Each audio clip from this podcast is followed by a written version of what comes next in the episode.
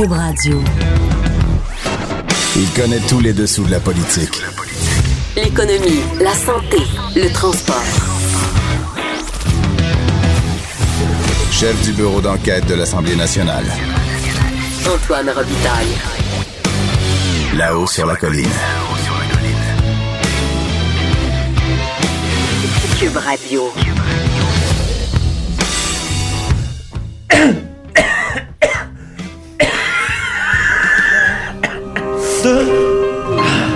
Complètement Oui. malade. Je dirais pas complètement, mais je suis un peu mieux là. Bon mardi à tous, j'espère que vous allez mieux que moi.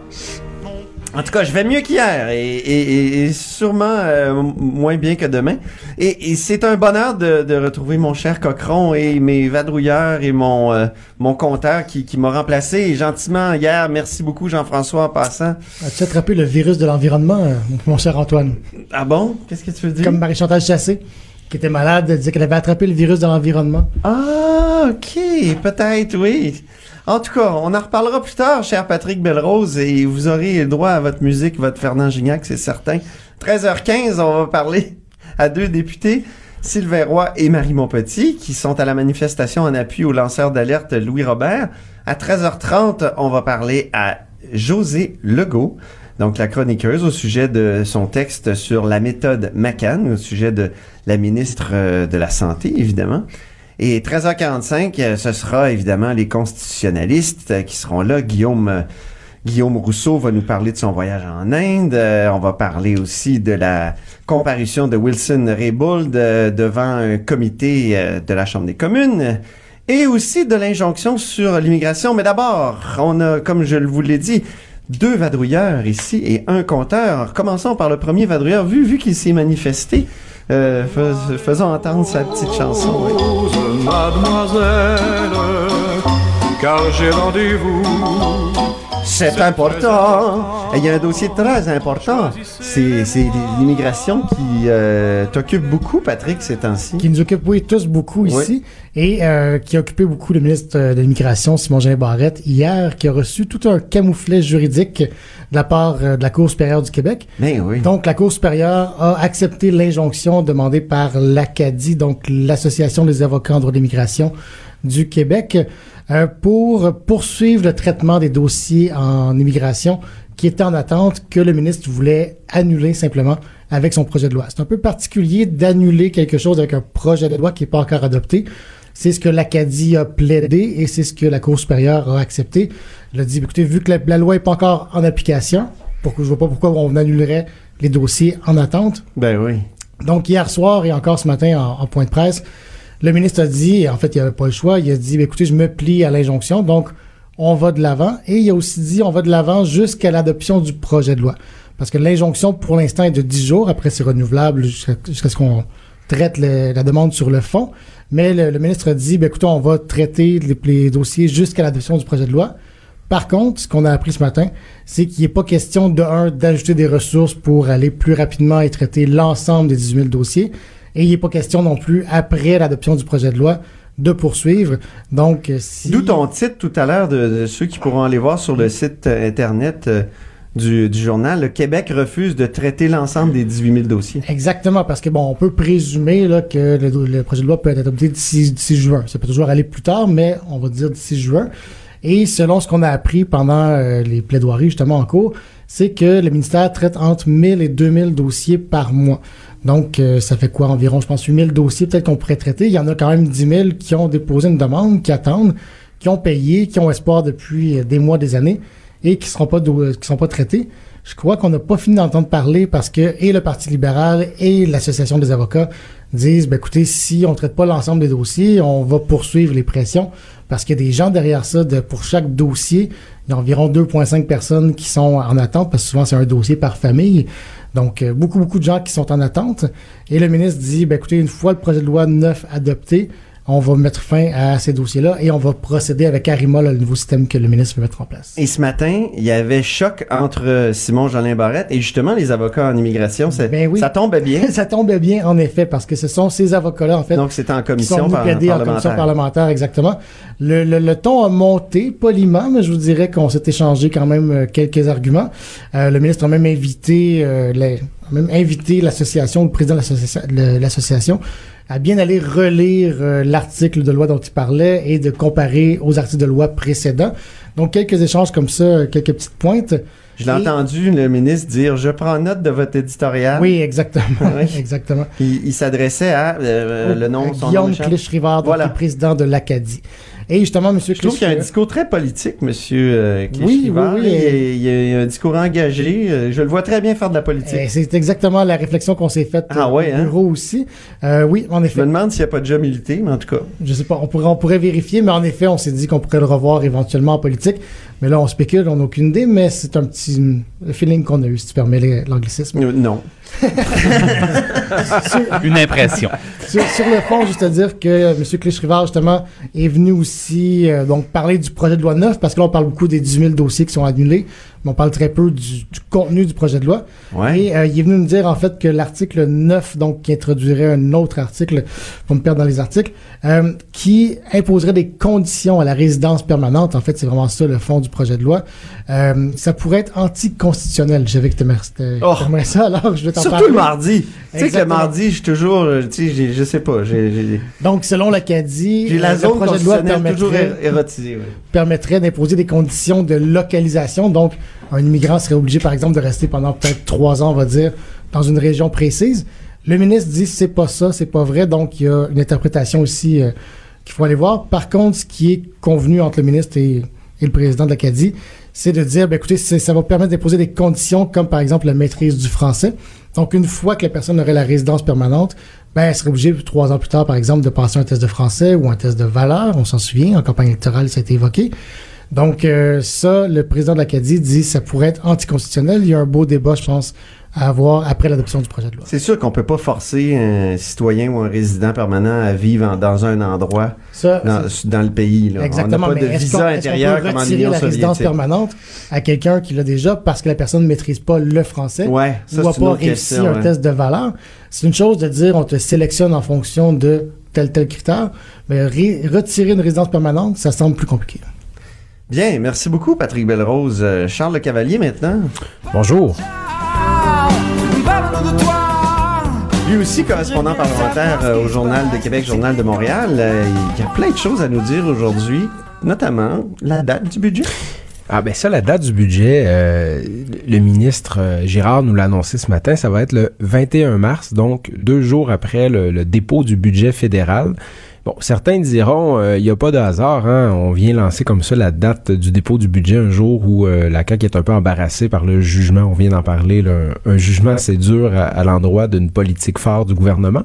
Mais voilà, donc euh, à la fin du mois de mars, on va pouvoir euh, lire le, le premier budget caquiste. Mhm. Mais je suis pas sûr que c'est de la, c'est, c'est vraiment de la, Peut-être de stratégie de com parce que on peut quand même pas écraser une affaire aussi grosse que une, une défaite devant les tribunaux Ben, ça- ça par fait une du- simple date. Ça, ça ne l'écrase pas, mais ça fait du bruit. Ah oui. Hein? S'ils pensent vraiment.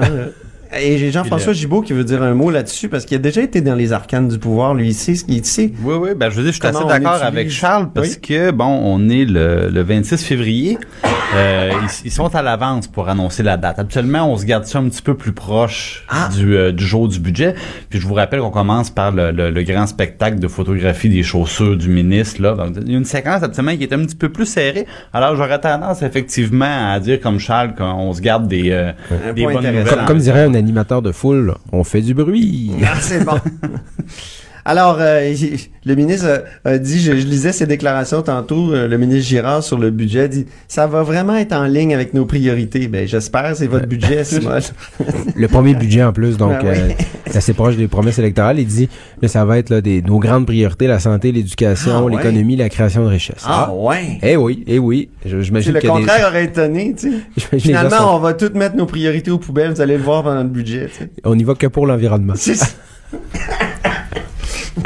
Donc, autre sujet, le mode de scrutin, Charles? Oui, ben il y a la- il y a l'annonce. C'est pas une grosse annonce. C'est le gouvernement qui va donner euh, 225 000 dollars euh, à un groupe qui s'appelle Mouvement Démocratie Nouvelle et qui est qui est, qui est un, un groupe favorable là, à la réforme du mode de scrutin, donc qui est un allié objectif du Il travaille fort depuis longtemps. pour Exactement. ça, ouais. Et, euh, il y avait, euh, il y avait Jean-Pierre Chamonneau, d'ailleurs, qui, est- qui est représentant, qui était là, qui dit ça va nous aider à payer nos factures. Donc, je pense que l'organisme avait bien besoin d'une petite injection de fonds. Et mais on en a quand même profité euh, pour parler avec la ministre de la Justice, Sonia Lebel, qui est responsable du dossier reparler des, des inquiétudes, parce qu'il y en a des inquiétudes. Elle, nous- elle nous a admis qu'il y a des députés qui viennent de toutes les formations politiques qui lui en parlent, parce que une réforme du mode de scrutin, ça implique des députés qui perdent leur job. Oui. Dans le sens où euh, on va, il y a des circonscriptions électorales qui vont disparaître. D'ailleurs, parenthèse, on a parlé avec euh, Catherine Fournier du Parti québécois après. Puis dans le modèle qui est proposé, elle, tout de go, elle dit, mais moi, je suis favorable à la réforme, tout en sachant que ma circonscription, le Marie-Victorin, va disparaître. Euh, sa circonscription va être découpée, donnée à d'autres circonscriptions. Parce que bon, dans le modèle qui est proposé, il va y avoir des, des, des, des élus qui ne seront pas rattachés à une circonscription, qui vont être sur des listes électorales, mais ça fait que les circonscriptions vont être beaucoup plus grosses, là, un peu comme les circonscriptions fédérales. J'ai fait une bonne entrevue avec Louis Mascotte de l'Université Laval, qui est un expert en mode de scrutin. Là. Et euh, on se rend compte qu'il y a énormément de... Comment dire?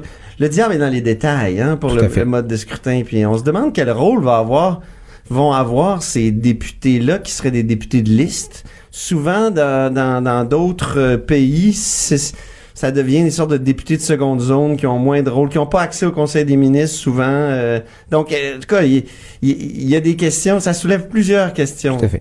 Mais le, gouvernement veut aller de l'avant, le soutien des, partis d'opposition pour l'instant. Puis à la question, est-ce que vous êtes prête, Madame Lebel, on, on pose la question à la ministre, à laisser tomber des députés qui vont perdre leur emploi avec cette réforme-là de votre, de votre parti politique?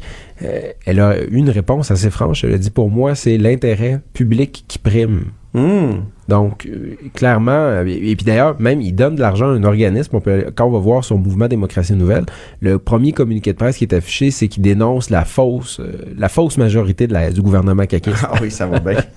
Parce que le gouvernement caquiste n'aurait pas eu de majorité avec euh, le mode de scrutin qu'il propose. Donc, on peut quand même dire qu'il y a une forme de, j'imagine, de courage politique à dire, bon, on va quand même mettre en place un, un nouveau mode de scrutin qui va, qui va nous faire possiblement perdre notre majorité. Euh, ça va être très difficile. Et- et pour revenir à mon entrevue avec Louis Mascotte, que vous pouvez écouter sur toutes nos plateformes, euh, Louis Mascotte, lui, il disait, ça se fera pas. Je suis certain que ça se fera pas. Et Parce, pour- justement parce qu'au caucus, caquiste, il va avoir une révolte, il va dire, hey, nous autres, on a été élus avec ce mode de scrutin-là, on l'aime. Et on a- Comme les deux dernières fois où on a essayé de changer le mode de scrutin. Mais c'est quoi, j'ai posé la question à Mme Lebel sur le cynisme. Ouais. Tout le monde euh, a abandonné ces réformes-là. Justin Trudeau le fait. Êtes-vous consciente de ça, que les gens ne croient pas que vous allez le faire? Et puis, ben Ouais. oui, elle est consciente de ça. Elle le sait qu'il y a beaucoup de cynisme. Mais bon, euh, on peut pas dire qu'elle ne le défend pas. Le compteur, maintenant, qu'a-t-il à dire, le compteur, aujourd'hui, avec sa petite chanson?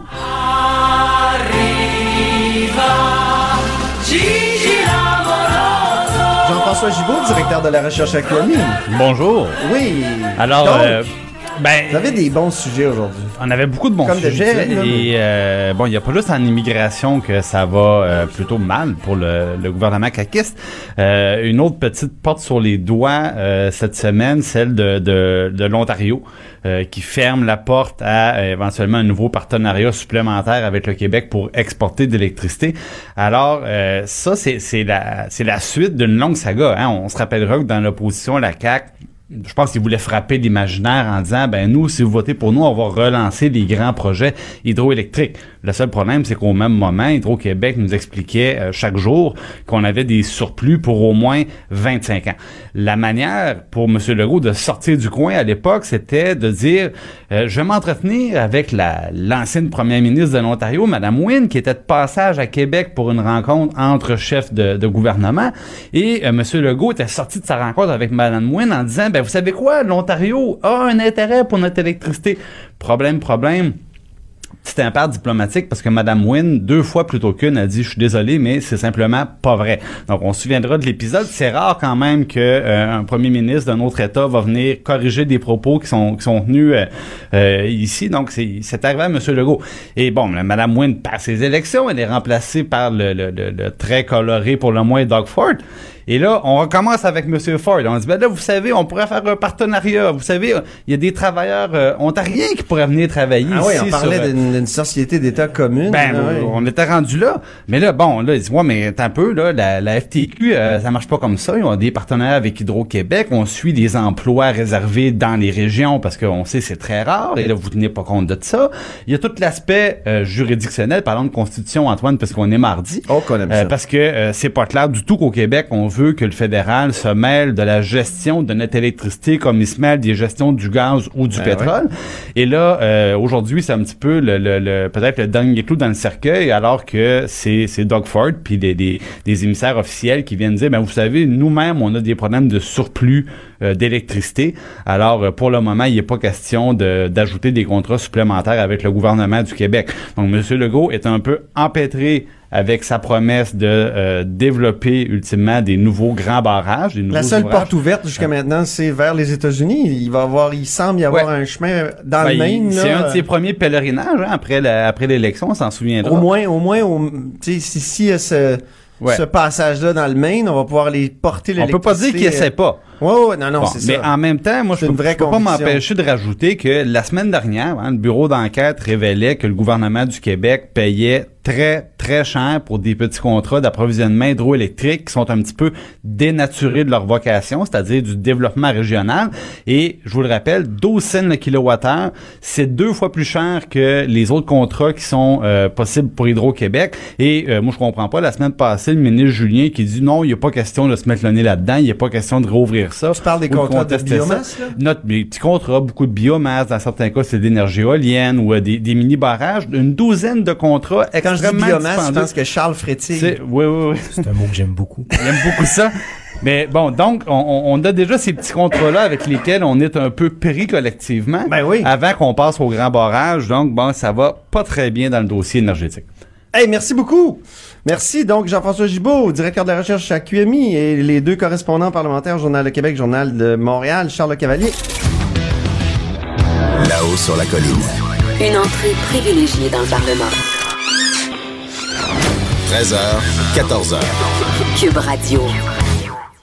Allons rejoindre euh, le député Sylvain Roy, député péquiste de Bonaventure et porte-parole du deuxième groupe d'opposition en matière d'agriculture. Bonjour Sylvain Roy. Bonjour, M. Robitaille. Donc, vous êtes à la manifestation pour la réintégration de Louis Robert, euh, donc ce, ce lanceur d'alerte là qui a été congédié euh, à tort selon plusieurs et qui devrait être réintégré. Pourquoi il devrait être réintégré, Louis Robert, selon vous? Ben écoutez, euh, M. Robert euh, a juste fait son devoir et euh, a appliqué son code de déontologie d'agronome, c'est-à-dire de dénoncer toute situation qui pourrait porter atteinte à la santé publique du Québec et à la protection de l'environnement. Euh, c'est clair que ce gars-là euh, a voulu dénoncer une situation inacceptable euh, qui et il a été congédié parce que ça faisait pas l'affaire euh, de certains lobbies au Québec. Donc euh, moi je pense que le gouvernement donnerait un très bon signal que de le réintégrer.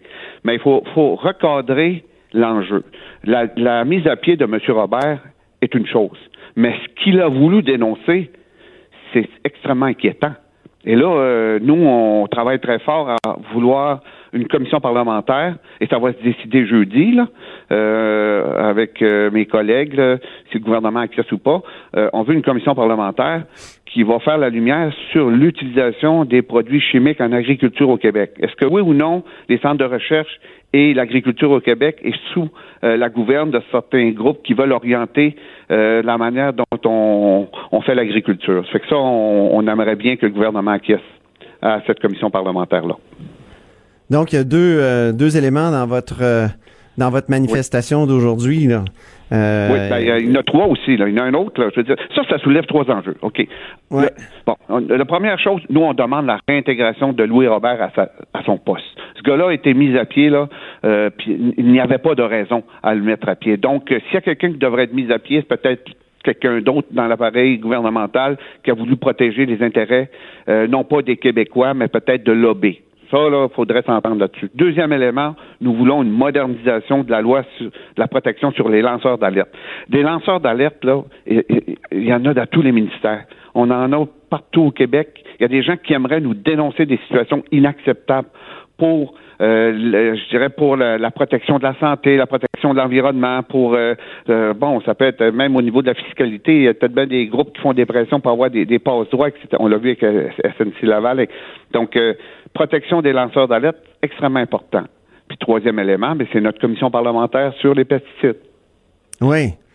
Vous avez suivi cette affaire du glyphosate. Là? Il y a eu des reportages, notamment à Radio-Canada, euh, sur Mhm. la manière dont Monsanto euh, essaie de, de, de, de, de cacher euh, un- le danger de cet herbicide-là.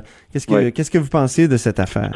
Écoutez, c'est c'est- inquiétant. C'est euh, c'est- ce que ça veut dire, c'est que notre agriculture industrielle, les modèles euh, de de- d'agriculture qui sont qui sont présentés euh, euh, aux agriculteurs en sont sont contrôlés par euh, à ce qui semble, selon les informations que nous avons, par des grandes firmes qui ont des intérêts particuliers à pousser certains produits. Donc, ce que ça veut dire, tous les reportages, et même euh, TV5 en faisait un reportage avant hier, là, j'écoutais ça, j'en revenais pas, c'est qu'il y a une main mise sur le modèle d'agriculture euh, dans les pays occidentaux de part des grandes compagnies comme Monsanto, euh, qui, euh, qui orientent l'agriculture en fonction de ses intérêts pour passer des produits chimiques, etc., etc., avec des OGM.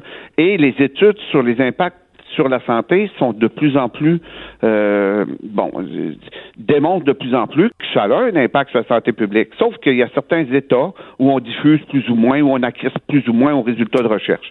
Fait que c'est inquiétant et, et préoccupant. Puis euh, il va falloir qu'on fasse quelque chose. C'est pour ça que la commission parlementaire qu'on demande, ça vise justement à faire la lumière là-dessus. Puis le but du jeu, là, c'est pas de taper sur la tête des agriculteurs qui en ont déjà qui en ont déjà plein leur chapeau. À titre d'exemple, le taux de suicide chez les agriculteurs est deux fois plus haut que, que dans la population générale. Ces gens-là là, sont à bout de souffle et sont obligés d'utiliser certains intrants ou produits chimiques pour maximiser les- la productivité de leur champ sans trop peut-être en croyant les, les les, euh, les présentations de résultats de recherche qui, qui leur, qui leur sont donnés. Que Pensez-vous pense qu'on ment aux agriculteurs? Pardon? Pensez-vous qu'on ment aux agriculteurs? Euh, je pense qu'on leur dit pas la vérité. Je pense qu'on les informe pas assez, mais en même temps, ils sont ligotés. Ce sont des gens qui sont pris avec un modèle d'agriculture euh, qui, est industriel, où on les oblige à s'endetter euh, d'une manière incroyable pour acheter de la machinerie à pu finir. La majorité des pays dans le monde, en tout cas certains pays, beaucoup pays subventionnent l'agriculture pour permettre aux agriculteurs, justement, euh, de, de- de trouver d'autres moyens de faire une agriculture euh, plus verte et plus écologique. Euh, Fait que le but du jeu, là, le- ce qui serait bien, c'est qu'on puisse réfléchir à une transition économique de notre agriculture, une transition économico-environnementale euh, de la production alimentaire au Québec et qu'on arrête ou qu'on on remette en question l'utilisation de pesticides, d'insecticides et de toutes sortes de produits qui inévitablement vont avoir un impact sur la santé publique. Donc, Merci euh, beaucoup, Sylvain Roy. Merci. Merci. Bonne, bonne manifestation, puis essayez de rester au chaud, là. Ça doit pas être évident. Il n'y a pas de maringouin dehors, là. Je peux vous dire ça. Au revoir, Merci. bon après-midi. Au revoir, c'est Sylvain Roy, député péquiste de Bonaventure. On va maintenant rejoindre une autre élue, Marie Montpetit, qui est à la même manifestation, députée libérale de Maurice Richard et porte-parole de l'opposition officielle en matière d'agriculture aussi. Bonjour, Marie Montpetit. Bonjour, M. Robitaille. Et puis, vous, euh, vous avez pas trop froid, à la manif? Ben là, on est rentré à l'été. Ça fait du bien, hein? On est en- Oui, ben c'était pas chaud à l'extérieur, mais je Il y a pense des avantages à donner euh, des entrevues? Ah, ben, ça démontre encore davantage euh, qu'il y avait une, qu'il y avait une belle mobilisation malgré, euh, malgré le Ben oui. C'est un dossier qui est venu chercher les gens beaucoup, beaucoup. là. Donc, il faut absolument le réintégrer, selon vous, mais c'est une demande qui a été faite depuis euh, plusieurs semaines. Il n'y a rien qui bouge. Il y a une euh, enquête euh, de la protectrice du citoyen. Qu'est-ce que vous comptez faire bouger de plus avec cette manif? Ben, écoutez, c'est sûr que c'est un dossier qui occupe euh, beaucoup l'actualité depuis quelques semaines. Euh, il y a près d'une quarantaine de questions qui ont été posées à l'Assemblée nationale. Moi, j'ai eu l'occasion d'en poser plusieurs pour euh, qu'on puisse faire la lumière là-dessus. On a demandé aussi une commission parlementaire. Euh, la demande va être euh, étudiée jeudi matin pour euh, pour qu'on puisse justement recevoir toutes les personnes qui sont impliquées euh, dans le renvoi de, de M. Robert, là, pour euh, le ministre laisser entendre euh, laisser entendre tout et son contraire là, à chaque fois qu'il est intervenu. Donc, il y a beaucoup de confusion autour autour de, de, du renvoi. Et euh, il y a certainement Anguille sous aussi, là, je pense que ça, envoie de très mauvais messages. Et euh, donc, on continue de réitérer non seulement que la lumière doit être faite sur le dossier, mais pendant tout ce temps-là, M. Robert est à la maison sans salaire. Donc, on demande également qu'il soit réintégré le temps qu'on fasse la lumière sur, euh, sur cette question. Sur le fond de l'affaire, c'est-à-dire les pesticides au fond et la, manière dont les, grandes entreprises les, poussent dans, la gorge des, gens, des, consommateurs par, le biais des, agriculteurs, euh, vous, est-ce que ça vous fait peur, tout ce qui tout ce qui a été dévoilé au sujet du glyphosate euh, dans ces, ces, derniers temps, du, fameux Roundup là, pour euh, de l'entreprise Monsanto? Ben, il y a certainement, euh, il y a certainement de sérieuses questions à se poser. Euh, on a vu encore le, un, rapport du ministère euh, de l'environnement qui, qui, que nous avions demandé à l'époque là, sur euh, la qualité des cours d'eau euh, au Québec, ben qui sont sur le bord des sur le bord des terres agricoles justement. Puis bon, ben, c'est des cours d'eau qui vont vers des, des sources d'eau potable, vers le fleuve Saint-Laurent. Les, les, animaux s'alimentent dans ces sources d'eau là aussi, où on a vu que le niveau de a augmenté.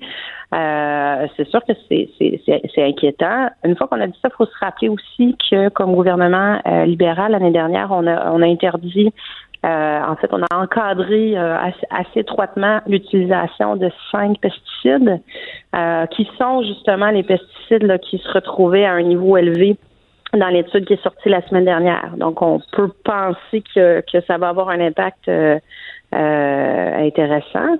Euh, positif. Euh, une fois qu'on a dit ça, je. C'est quel genre d'encadrement, Madame Monpetit? Ben, dans le fond, c'est que euh, les, les agriculteurs sont plus libres maintenant d'utiliser ces, ces pesticides-là comme ils le souhaitent.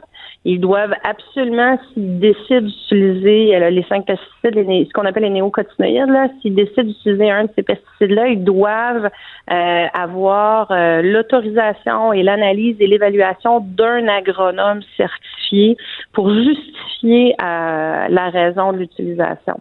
Donc, ça vient encadrer, tu sais, c'est pas une interdiction, mais ça devient un encadrement très, très, très, très, très rigoureux. Là. Donc ça, c'est une première étape. Une fois qu'on a dit ça, je pense qu'on peut très bien pousser ces réflexions-là encore euh, encore plus loin. Là, M. Roy a dû vous en parler, justement, la demande de commission parlementaire qui est faite. Euh, sur toute la question de la santé publique, l'impact que ça a, les bandes riveraines, entre autres, qui a fait partie des, reportages de Radio-Canada euh, dernièrement. je pense qu'il y, a une réflexion plus vaste qui peut être faite, effectivement. Depuis des années, on nous dit que plusieurs de ces de ces excusez-moi par exemple le glyphosate, de plusieurs de ces de ces herbicides là, glyphosate et, autres euh, sont sont pas dangereux pour pour la population, pas dangereux pour les agriculteurs. Pensez-vous qu'on a menti aux agriculteurs euh, et à la population en général? Ben, euh, ce que les experts de santé publique nous disent, euh, puis les, les, épidémiologistes qui démontrent, c'est que les études, souvent, elles sont faites non seulement par les, les, les compagnies, euh, donc déjà, il y a certainement un bien, mais c'est des c'est des euh, c'est des études qui évaluent pas non plus euh, l'impact d'une utilisation à long terme. Hein, si je pense que les études, là, si je me trompe pas, là, c'est des utilisations sur un an ou deux ans. Donc il n'y a pas d'études encore qui a été faite sur l'utilisation du glyphosate, par exemple, pour un agriculteur pendant plusieurs années ou une consommation à petite dose dans de l'eau, dans des aliments, des choses comme ça. Donc je sais pas si je, ne crois pas qu'à ce stade-ci, hors de tout doute, on peut dire ça. c'est sur ces études-là que, que, que Santé Canada prend ses, euh, ses décisions notamment. Mais euh, certainement, comme je vous dis, l'agriculture a beaucoup changé dans les dernières années. Euh, de façon certaine, il y a des politiques et des réglementations qu'il faut revoir. Est-ce que l'Assemblée nationale pourrait, par, par la voix de ses élus, éventuellement demander au, au fédéral de, de, retirer carrément l'accréditation du glyphosate? Ou de d'autres ben, herbicides? Santé Canada vient de le reconduire pour, Pour 15 ans? euh, Oui. pour 15 ans, effectivement. Euh, une fois qu'on a dit ça, je pense que c'est pas euh, c'est pas irréversible. La science évolue quand même assez rapidement. On a vu ce qui s'est passé avec toute la question du du, du, du blé là, qui dont l'Italie souhaite plus acheter de blé canadien parce qu'il est arrosé par des par justement avec du glyphosate. Ça a des conséquences économiques euh, absolument catastrophiques à l'heure actuelle parce que justement il y a une prise de conscience euh, internationale. Donc veut veut pas, ça va avoir des impacts aussi chez la, pratique des agriculteurs. Euh, on l'a vu, l'UPA demande euh, demande justement un plan vert en agriculture, demande d'être accompagné euh, parce que les agriculteurs, c'est pas les méchants dans l'histoire. Eux, ce qu'ils souhaitent, c'est être euh, continuer d'être le garde-manger du Québec, de nous nourrir. Euh, mais il faut encore là, il va falloir euh, subventionner, venir les soutenir au niveau de l'agroalimentaire si on veut qu'ils fassent euh, plus de biologique, qu'ils revoient leur façon de pratiquer, qu'ils utilisent moins de pesticides. Mais ceux qui font du bio depuis des années, là, qu'est-ce que vous leur dites? c'est peut-être eux qui avaient raison au fond et, et ils n'ont pas été aidés du tout, même qui ont été... euh, ils ont- on, leur, mis- on, leur, on leur a mis des bâtons dans les roues, notamment l'UPA leur a mis des bâtons dans les roues souvent. Mais je pense que ça serait faux de dire qu'ils n'ont pas été euh, qu'ils n'ont pas été euh, aidés du tout. Il y a des euh, il y a des euh, entre autres le, ministre était avec nous, Monsieur Paradis, euh, travaillait beaucoup euh, au niveau d'un plan au niveau de la- l'alimentation biologique. Donc il, y a, il y a certainement des choses qui ont été faites là-dessus. Après ça, bon, je pense qu'il y a une dynamique entre l'UPA et ces et ces agricultures là, mais on sent, je crois, une volonté de l'UPA de faire un, un, changement dans cette voie-là. Mais de façon certaine, euh, je pense que comme Québécois, euh, il y a une volonté de manger euh, local. Et euh, pour continuer de manger local, euh, c'est pas biologique, à tout le moins avec un, un minimum de pesticides utilisés, il faut s'assurer de venir soutenir nos agriculteurs. là. Bien. Donc au niveau, Ben, merci beaucoup. euh, ben, ça fait plaisir. Je vous laisse aller à votre manifestation, Marie Monpetit. Au revoir. Là-haut sur la colline. Ce que les ministres n'ont pas voulu dire, Antoine va vous dire. Cube Radio, de 13 à 14. Vous écoutez Là-haut sur la colline. On va discuter d'une stratégie d'une d'une ministre, justement, euh, de, de peut-être sa, oui, sa stratégie, une, une façon de, de négocier avec José Legault. Bonjour, José Legault. Bonjour Antoine, est-ce que vous survivez à la neige et au froid et au vent à Québec? Ben, je survis euh, au méchant virus qui m'a attaqué, surtout. Oh! Euh, et c'est ça, quand ça se double d'une tempête de neige, euh, Oh! ça- on a l'impression d'être doublement attaqué, justement. Oh, pauvre toi! Oh, c'est pour ça que j'ai une voix très FM aujourd'hui. Bonjour, José Legault. De- Bonjour Alors- Antoine. Nous allons discuter de la méthode McCann. Qu'est-ce Mhm. que cette méthode? Oui, bien évidemment, on parle de Daniel McCann. hein, Ben la- oui. la- la- on pourrait dire encore la nouvelle ministre de la Santé, là, la successeur de, de Gaëtan Barrette. Euh, ben, on a vu là, qu'elle a, qu'elle a réussi à régler ou débloquer un dossier qui traînait depuis des années et des années, le fameux dossier des, des, IPS, les infirmières praticiennes euh, spécialisées. Le Collège des médecins, jusqu'à la semaine dernière, se refusait là, euh, bec et ongle à leur euh, déléguer certains pouvoirs de diagnostic, là, même limités. Et là, tout à coup, bon, ça a débloqué le Collège des médecins face à la réaction du public, mais aussi, je pense, face à ce que j'appelle la méthode McCann, a compris que là, ils avaient affaire à, à autre chose qu'à Gaëtan Barrette. Et je vais m'expliquer. C'est que, euh, bon, premièrement, Gaëtan Barrette, on, se- on sait qu'avec ses collègues médecins, euh, non seulement il leur a donné un, un bar ouvert euh, sur le plan de la rémunération, mais euh, il, il n'utilisait que la carotte, hein, c'est-à-dire des augmentations constantes de rémunération, mais jamais de bâton, c'est-à-dire des pénalités, par exemple, lorsque leur productivité, leur productivité s'est mise à, à Oh, mais baisser. attention! Il y avait des, il y avait des, des bâtons dans la. dans oui, la mais loi il 20. s'en est jamais servi. Non, c'est ça. Ah, ah, mais ben, le- c'est ça. la menace du bâton ça. était là. Non, non, non. Mais les médecins savaient très bien qu'ils s'en serviraient pas parce qu'il était un des leurs. Hein? Bon. Et M. Barrett aimait se faire les muscles en public en disant Ben là, les médecins, là, ils ont peur de moi, là. Mais ils avaient. Il faut, faut être dans le système de santé pour savoir que les médecins, non seulement ils avaient pas peur de lui, mais ils savaient que c'était leur protecteur. Tandis que lorsque Mme McCann a brandi pas la menace, mais la forte possibilité que si le Collège des médecins euh, n'acceptait pas euh, de nouvelles responsabilités pour les IPS, euh, ben elle leur imposerait par loi, tout simplement. Je pense que le Collège des médecins a compris que elle, elle était sérieuse et que le bâton de la loi, elle s'en servirait si euh, le Collège des médecins n'accepte pas cette, euh, cette nouvelle avenue. Euh, et, euh, et je pense que c'est ça le cœur aussi de la méthode McCann. Donc, c'est une c'est un gant de velours, contrairement à Gaëtan Barrette qui portait plus des gants de boxe. Euh, mais dans le gant de velours, il y a une main de fer.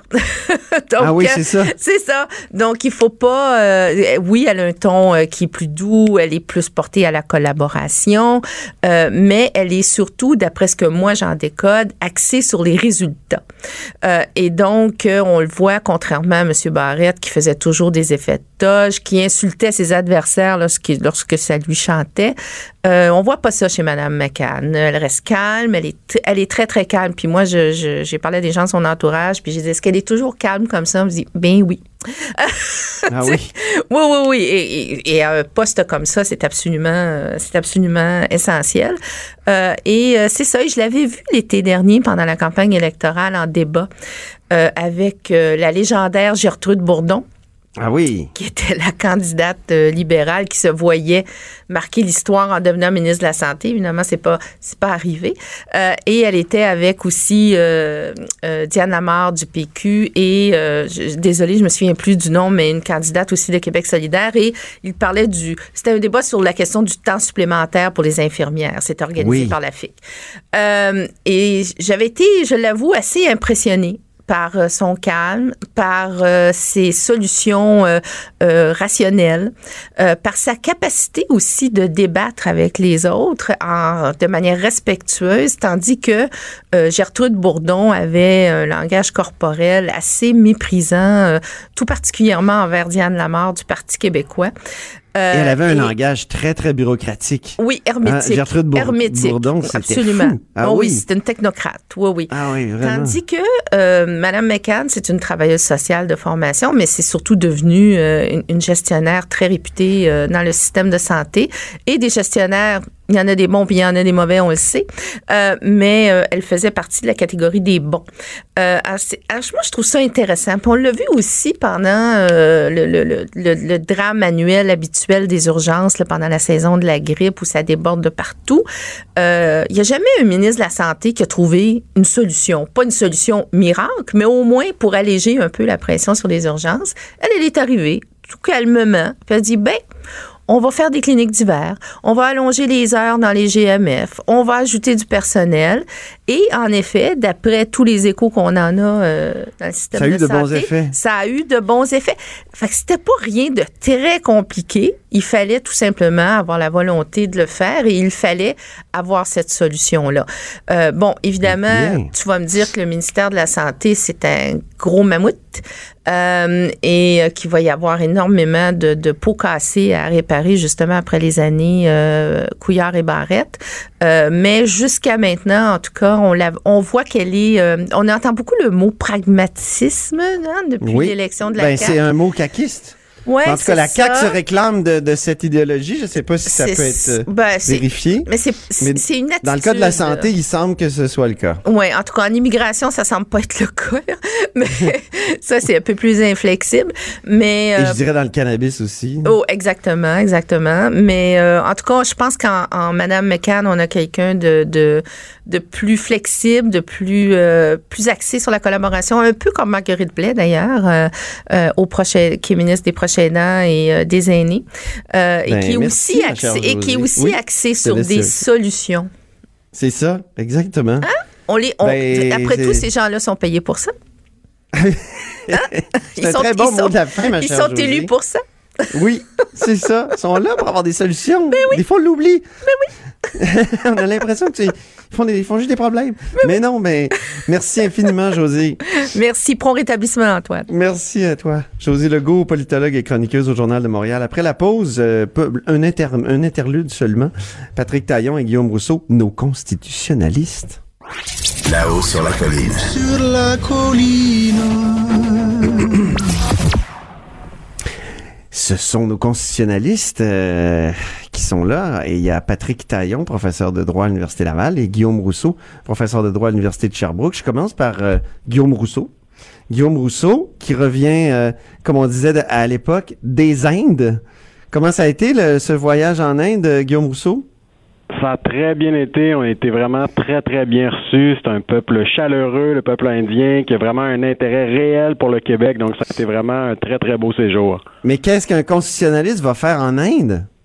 Donc, nous, on est allé parler de... euh, J'étais avec un étudiant doctorat chez nous, le François Côté. Nous sommes allés présenter la politique linguistique du Québec. Parce Ah oui? avait Ouais, ouais, c'est dans le cadre d'un... Il y a quelques parallèles qu'on peut faire, je pense, avec euh, les... euh, co- combien il y a de langues officielles déjà en Inde? Ben, les, les deux plus officiels que les autres, disons, là, c'est l'anglais et l'hindi. Euh, mais ensuite, selon les, les, les États, puis il y a d'autres langues qui bénéficient de d'autres formes de reconnaissance. Donc, c'est effectivement euh, très compliqué. Puis d'ailleurs, le, le commentaire qu'on avait le, le plus souvent quand on présentait la politique linguistique euh, au Québec, puis en même temps, on présentait plus largement la, la situation du Québec dans, dans le Canada, on se faisait souvent dire qu'en Inde, il y a des centaines de Québec, en fait, parce qu'il y a des centaines de nations puis de peuples avec leur, leur propre langue et tout. Donc, c'est pour ça qu'il y avait beaucoup de, de faire. Donc, ça a été vraiment un, un bel événement. C'est organisé par l'Association internationale des études québécoises. Le bureau du Québec en Inde, à Mumbai, était, avait des représentants aussi au congrès où on était. Fait que j'ai pu voir la, la diplomatie québécoise en action, puis c'était, beau à voir. Et c'était dans un coin de l'Inde euh, qui est une ancienne colonie française, tout près du Pondichéry. Donc, ah oui. euh, beaucoup de- ouais, Pondichéry, beaucoup de- Pondichéry. Pondichéry. Oui. Et euh, donc euh, un coin de l'Inde plus plus francophone, francophile. Et, euh, et donc euh, ça explique aussi l'intérêt. C'est c'est d'ailleurs dans le cadre d'un congrès organisé par l'Association des professeurs de français en Inde. Parce qu'il y a plus d'un million de personnes en Inde qui soit connaissent le français, soit sont en train de l'apprendre. Fait que ça aussi c'est une belle une belle découverte pour nous. Puis là je pourrais je pourrais poursuivre euh, les analogies parce que j'ai aussi vu une manifestation d'étudiants contre une hausse des frais de scolarité. Donc d'autres liens possibles avec le Québec. Fait que c'était ouais, c'était vraiment c'est une démocratie, une fédération euh, comme nous, parlementaristes britanniques. Donc beaucoup euh, beaucoup d'analogies à faire avec le Québec. Très intéressant. Euh, maintenant, euh, revenons euh, au Québec et, et plus précisément au Canada.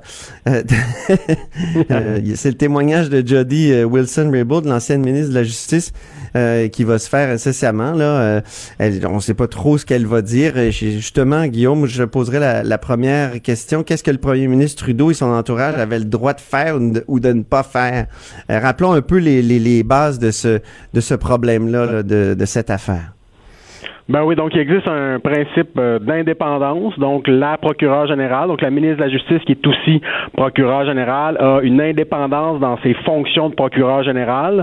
Donc c'est-à-dire quand des, des, des, des- des procureurs décident ou pas de poursuivre, euh, par exemple une compagnie ou un individu devant les tribunaux, ben ça doit se faire à l'abri du politique, donc à l'abri du gouvernement, notamment du bureau du premier ministre. Et quand je tu parcourais la jurisprudence tantôt et vraiment la, phrase qu'on retrouve la plus souvent c'est vraiment que le procureur général doit être libre ou à l'abri de toute pression politique de la part du gouvernement. Donc la, la distinction qui était faite la semaine dernière entre pression appropriée, pression inappropriée, hein, c'est un peu la ligne de défense du euh, gouvernement Trudeau, c'est pas ce qui ressort le plus de la jurisprudence. Ce qui ressort davantage, c'est vraiment le fait que la procureure générale doit être à l'abri de toute pression politique. Et là, je pense que les informations qu'on a à date, ça s'indique qu'il y a eu des pressions politiques, donc ça semble, semble y avoir eu là, violation du principe de l'indépendance de la procureure générale. Juste pour rappeler euh, aux auditeurs, là, c'est c'est cette question de, de SNC Lavalin. Là. On veut, on aurait voulu protéger euh, SNC Lavalin de poursuites euh, aux criminels euh, en faisant intervenir un accord de, de, de réparation, si je ne m'abuse. Euh, Ouais, donc, une espèce d'entente voilà. à l'amiable qui, qui aurait évité ça. une poursuite. Puis, à la limite, sur, sur le fond, on peut, on peut penser qu'effectivement, ce serait préférable d'aller vers une entente plutôt qu'un procès, voire une condamnation qui aurait des impacts économiques. Et ça, c'est pas impossible pour la procureure générale de- d'en tenir compte. Euh, une procureure générale peut tenir compte de tous le- les, impacts sociaux, pas seulement d'avoir une lecture strictement juridique, strictement au niveau de la force de la preuve et tout, qui est importante évidemment, mais la procureure générale peut tenir compte des impacts socio-économiques euh, de- de- d'entreprendre une poursuite ou pas, mais c'est pas au gouvernement, au premier ministre de faire de la pression pour que la procureure générale euh, tienne compte et tire telle ou telle conclusion des, impacts économiques ou sociaux possibles. Alors c'est là la, distinction. On peut être d'accord avec M. Trudeau et son bureau sur le fond, mais sur la forme, le fait d'être intervenu, c'est ce qui était euh, inapproprié. Là, si tant est que ça s'avère, euh, ça se confirme, ce qui, ce qui, ce qui regarde beaucoup pour ça à date. Là. Avant de témoigner, euh, l'ex-ministre a retenu les services d'un ex-juge de la Cour suprême du Canada, le juge euh, Thomas Cromwell, qui est qui est à la retraite. Euh, et il devait la guider sur son obligation de confidentialité. Euh, Patrick, quel genre d'avis est-ce qu'il a bien pu lui, lui rendre et, à quel risque euh, Wilson Raybould s'expose-t-elle? Ouais, c'est le mélodrame depuis quelques jours. Est-ce qu'elle va témoigner, oui ou non? Elle dit qu'elle qu'elle veut le faire, mais qu'elle ne veut pas violer, au fond, deux obligations importantes. D'abord, le secret des délibérations au Conseil des ministres. Tous les ministres qui s'engagent à à, prêter serment pour garder secret toutes les informations qu'ils vont déterminer entre eux, puisque ce secret est constamment levé lorsque le gouvernement fait une annonce, il va partiellement lever euh, certaines informations. Et le secret professionnel, parce que comme l'expliquait Guillaume, euh, le ministre de la Justice, c'est pas un ministre comme les autres. Il a un statut particulier dans, le, dans le cabinet ou dans le Conseil des ministres parce qu'il jouit de cette indépendance là, dans, dans le fonctionnement de la justice. Donc, euh, ici, euh, moi, l'hypothèse que, je veux amener, on ne verra jamais l'avis du, du juge Cromwell. On ne saura jamais quel conseil il va lui donner. Puis, on, comprend que euh, le premier ministre du Canada, Justin Trudeau, son cabinet, sont en train de lever une partie du, du secret et de la laisser témoigner. Mais, mais moi, l'hypothèse que je veux amener, c'est que au fond, la députée Wilson Raybould prenait très peu de chance, en très peu de risques en témoignant devant un comité parlementaire. Pourquoi? Ah ben oui, c'est vrai. Parce qu'ici, on est au croisement de, oui, le secret des délibérations au Conseil des ministres, mais si elle le fait dans l'enceinte parlementaire, elle jouit, ou en tout cas, elle se place, elle se place dans le parapluie qui est le, que lui offrent les privilèges et immunités parlementaires. Donc, on en a déjà parlé ici, euh, au nom de la séparation des pouvoirs, au nom de l'indépendance de chaque chaque pouvoir, ben, l'Assemblée, le fonctionnement interne des assemblées euh, bénéficie de privilèges, donc d'une autonomie, et, et, les tribunaux vont refuser de s'ingérer dans le fonctionnement interne. Donc, elle se retrouve, si je, si je peux dire les choses le plus simplement possible, dans une situation un qui permet à certains députés de dire des trucs épouvantables en chambre qu'ils ne veulent pas répéter dans le couloir. Sans être jamais euh, poursuivis, parce que ce qui se passe à l'Assemblée mmh. n'est pas euh, sous la juridiction des tribunaux. Voilà. Donc, en, en dévoilant des secrets à l'Assemblée, ça veut pas dire qu'il n'y a pas de sanctions, qu'il n'y a pas de discipline à l'intérieur de l'Assemblée, mais elle se mettrait à l'abri, en tout cas, des poursuites qui viendraient devant les tribunaux, et ça serait à l'intérieur du processus parlementaire qu'il faudrait trouver une façon de lui taper sur les doigts. Donc, il me semble qu'il y a là un moyen pour elle là, de, témoigner avec des risques plutôt euh, limités. Deuxième mesure qui pourrait être prise, elle pourrait exiger de témoigner à huis clos pour euh, justement minimiser un peu les dommages possibles, minimiser Ça serait bizarre de la personne, de, de, la part d'une personne qui a dit je veux dire ma vérité, oui, ma vérité. Elle, se trouverait alors à, témoigner devant euh, les députés concernés par le comité en question.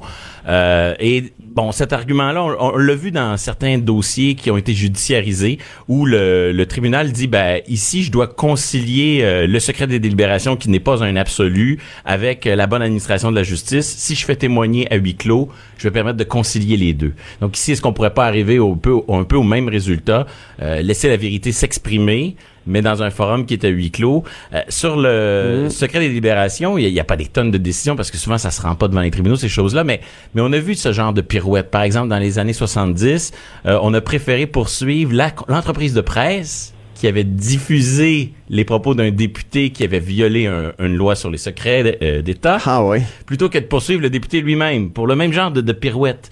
Donc, euh, dans ces situations-là, je pense que la, la députée Wilson Raybould, elle sait ce qu'elle fait en s'adressant non pas aux médias, non pas dans le corridor, mais à l'Assemblée. Et je reviendrai euh, au thème que Guillaume a abordé au départ, non pas l'Inde, mais la différence entre pression politique, pression euh, sous suggestion. C'est vrai que dans les médias, euh, récemment, là, dans les dernières semaines, derniers jours, on a fait cette distinction-là. Euh, s'il y avait juste une suggestion de la part du bureau du premier ministre, c'était correct, ça passait.